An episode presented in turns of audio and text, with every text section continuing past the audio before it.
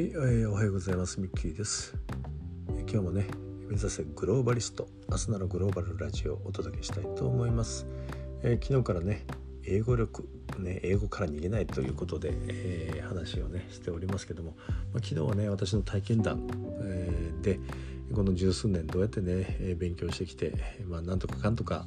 えビジネスでは使える英語をね習得したがってそんな話を中心にしてまいりましたけども、えー、あくまでね私個人のお話であって、えー、個人の体験談でね。うん。どう言ったらいいんでしょうね。ちょっとまああの皆さんの参考にどれだけなるかっていうのはね人それぞれやり方ねいい方法あると思うんで、まあ、参考までということになりますけども、えーまあ、とにかくね 最終的な結論はちょっと何の工夫もない感じでちょっと申し訳なかったんですけどもしっかりとねやっぱり時間をとって、えー、コミットする必要があると、えー、私の尊敬するね日光大西先生もねおっしゃってる通り、えー、そこはね、えやっぱり、え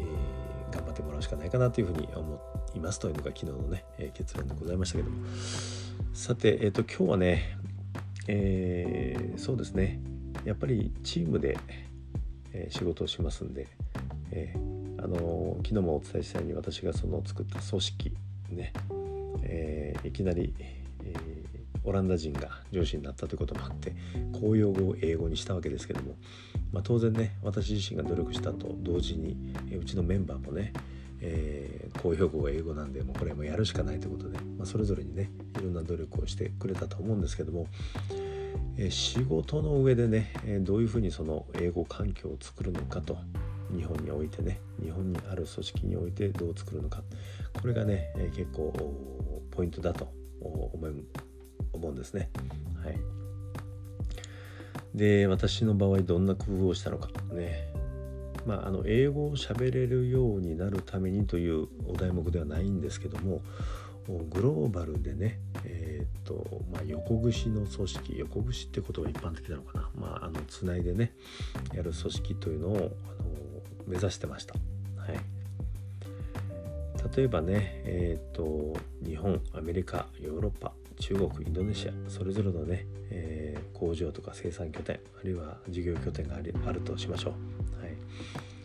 で、えー、これらの組織のね例えばある機能例えば何とか計画ね、えー、製造生産計画という機能をグローバルで、えー、標準化して、ね、効率性を高めましょう。能力を全体の底上げを図りましょう、ね、イノベーションを起こしましょうね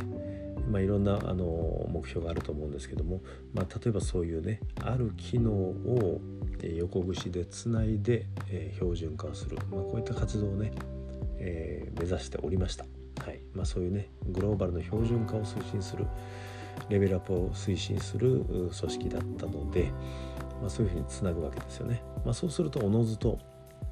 各国の代表これが共通言語は当然英語になりますんで、えー、英語の苦手なね私のところのメンバーそして日本の工場とかね、えー、事業拠点のメンバーこれはもういやおうなしにね英語をしゃべる必要が出てくるわけでもうね本当、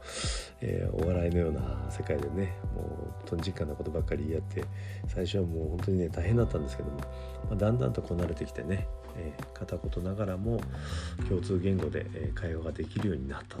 これもね非常にまあその大きな成果ですよね。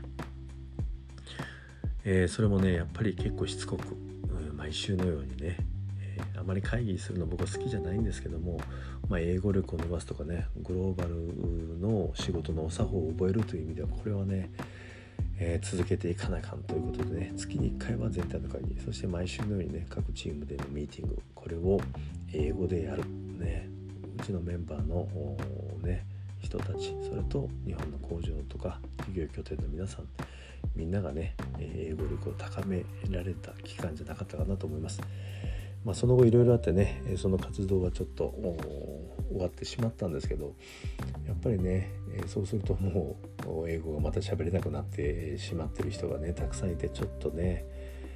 グローバル企業なのにという思いがあります。まあ、この辺をねまた上手にコーディネートしてね底上げ図ってきたいななんて思ってますけども、まあ、皆さんもねそれぞれの会社組織の中でね自分の英語力を高めるのはもちろん組織としてチームとしてどうやってそれを底上げをするのかこれはやっぱりね、えー、っとまあ、そういった英語の環境に身を置くしかないと思いますんで、えそういったね、えことをうまく仕事のね、えー、どう言ったらいいかな、まあ、プロセスにこううまいこと紐付けてね